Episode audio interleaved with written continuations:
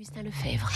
Bonjour Augustin. Bonjour Renaud, bonjour à tous. Vous revenez ce matin sur la mort de Benazir Bhutto, la première ministre pakistanaise, assassinée il y a exactement 15 ans. Et le 27 décembre 2007 à Rawalpindi, dans la banlieue d'Islamabad, la capitale du pays. Un coup de feu, puis le tireur se fait exploser. Rien à faire. Quelques heures après, son porte-parole annonce la nouvelle. Je suis allé voir le chirurgien en personne. Il vient de me confirmer que madame est martyre. La femme des temps a alors 54 ans. Elle a prononcé quelques heures avant son dernier discours.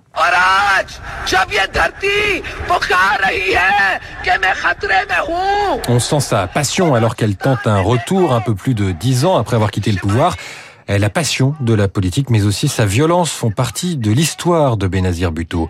Son père, Ali Bhutto, a lui aussi été Premier ministre avant d'être renversé par un coup d'État militaire condamné à mort puis exécuté en 79 malgré le soutien de la communauté internationale et de, défenseurs chevronnés comme Robert Badinter.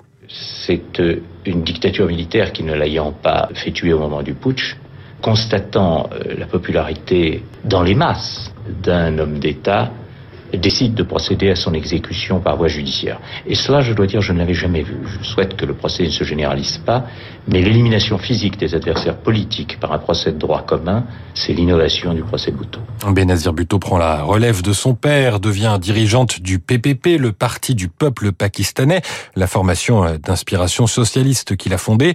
Elle arrive à son tour au pouvoir au retour de la démocratie en 1988, première femme de l'époque moderne à diriger un pays musulman. Je ne suis pas vraiment la première femme musulmane à diriger un État. Il y a eu plusieurs femmes chefs d'État au tout début de l'islam, entre le 7e et le 9e siècle. Mais il est vrai que mon élection relance la question du rôle de la femme dans l'islam. Et je pense que c'est une bonne chose. Benazir Bhutto obtient une véritable aura à l'international mais elle est contestée dans son pays à cause de ce statut de femme. Exemple avec ce responsable religieux local.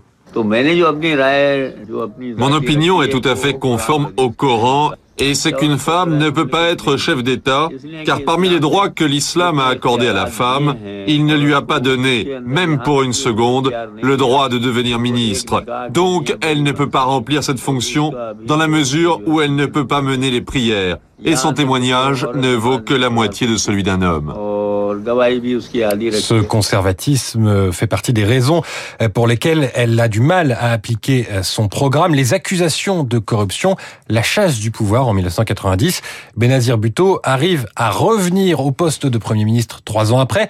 Une nouvelle fois, peu de latitude politique. Elle doit appliquer une politique d'austérité afin de décrocher l'aide du, du FMI.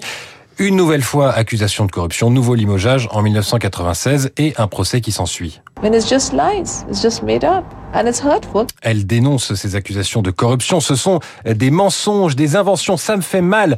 Benazir Bhutto est obligé de partir en exil. Elle est condamnée par contumace. L'histoire se répète. Nouveau coup d'État militaire. Amnistie de Benazir Bhutto. Elle peut rentrer au Pakistan après 9 ans d'exil. C'est le 18 octobre 2007. Je suis très, très ému de revenir dans mon pays. L'émotion, la joie, mais quelques heures après, son convoi est visé par une bombe. Elle en réchappe, mais 180 personnes sont tuées, plus de 500 blessés.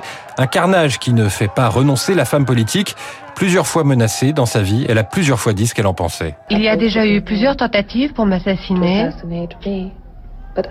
Mais je ne passe pas beaucoup de temps à analyser ces pensées. Je pense qu'il vaut mieux vivre sans cette peur, sans toujours regarder par-dessus son épaule.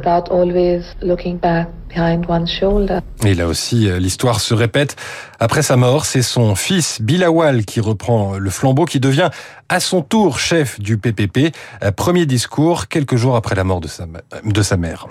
Moi, l'héritier de Zulfikar Ali Bhutto, moi le fils de Benazir Bhutto, je vous demande pourquoi les meurtriers de ma mère qui sont en détention n'ont pas été punis. Des meurtriers dont on ne sait pas vraiment quel est le commanditaire Al-Qaïda a revendiqué cette attaque avant de démentir l'organisation l'organisation terroriste accusait Benazir Bhutto d'être la candidate des États-Unis. La responsabilité de celui qui est alors président Musharraf est alors évoquée, ce dont il s'est défendu. J'ai zéro responsabilité, dit-il. J'avais eu un appel d'un pays du Golfe m'informant d'une menace. Je suis celui qui l'avait appelé personnellement pour la mettre en garde. Elle ne m'a pas écouté.